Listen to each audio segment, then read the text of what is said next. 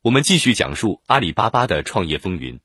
鉴于与雅虎的关系，阿里巴巴不可避免地卷入了这场收购案。舆论界对于阿里巴巴卷入微软收购案一事也是众说纷纭。著名投资银行雅虎投资顾问高盛公司认为，此次收购有利于阿里巴巴，阿里巴巴将会与微软合作。还有很多专家认为，微软收购雅虎是醉翁之意不在酒，意在阿里巴巴。毕竟雅虎与阿里巴巴往来密切。以微软的实力，如果实现了收购计划，并在全球复制阿里巴巴的电子商务生态链，将会对全世界产生不可限量的影响。毫无疑问，这对一度在亚洲市场上表现欠佳的微软来说，是一次难得的机会。如果能够成功收购雅虎，微软也将顺利进军亚洲市场。然而，二月十一日，雅虎董事会正式拒绝了微软的收购。虽然遭到了雅虎董事会的拒绝。但微软并没有放弃，并表示微软还可以直接向雅虎的股东购买股份。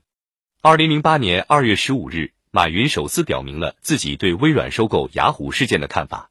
在杭州阿里巴巴集团召开的年度员工大会上，马云表示，微软收购雅虎不仅涉及阿里巴巴集团的利益，还将直接影响到世界互联网的格局以及中国互联网未来的发展方向。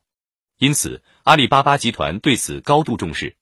为此，马云参与了微软与雅虎的谈判，而阿里巴巴也一直与微软保持密切的联系，并且聘请了专业的金融顾问和法律顾问。马云表示，不管微软收购一事结果怎样，阿里巴巴始终坚持独立自主发展的原则。其实，在微软收购雅虎的事件中，阿里巴巴是一个很重要的变数。早在二零零五年哑巴联姻之时，阿里巴巴集团以百分之四十的股份为代价。获得了雅虎十亿美元投资及雅虎中国的全部资产。然而，作为阿里巴巴的一大股东，雅虎签署了与阿里巴巴、日本软银之间的三方股东协议。根据股东协议，股东的权利只能通过作为最高权力机构的董事会来行使。董事会的四名成员是由三方股东共同指派的，其中两名由阿里巴巴管理层指派，另两名分别由雅虎和软银指派。由此。股东协议保证了马云与阿里巴巴管理层的独立自主权。另外，股东协议还规定，阿里巴巴和软银不得将其拥有的阿里巴巴股份转让给雅虎的竞争对手。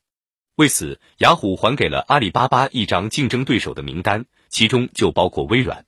除此之外，当时阿里巴巴与雅虎签订的协议中还包括一项优先购股权，也就是说，如果有第三方收购雅虎，那么。阿里巴巴可以优先行使股份回购权，因此阿里巴巴是否回购股份，直接影响到微软收购雅虎的行动。但是对阿里巴巴来说，要回购雅虎所持阿里巴巴的百分之四十股份，需要相当大的一笔资金。显然，阿里巴巴已经卷入这场微雅链的漩涡，而阿里巴巴在微雅链中的态度也成为业界关注的焦点。对于微软收购雅虎一事，业界还在喋喋不休的争论着。而微软对收购雅虎的态度之坚决，让马云开始意识到控制权危机已经渐渐逼近，马云不得不开始行动。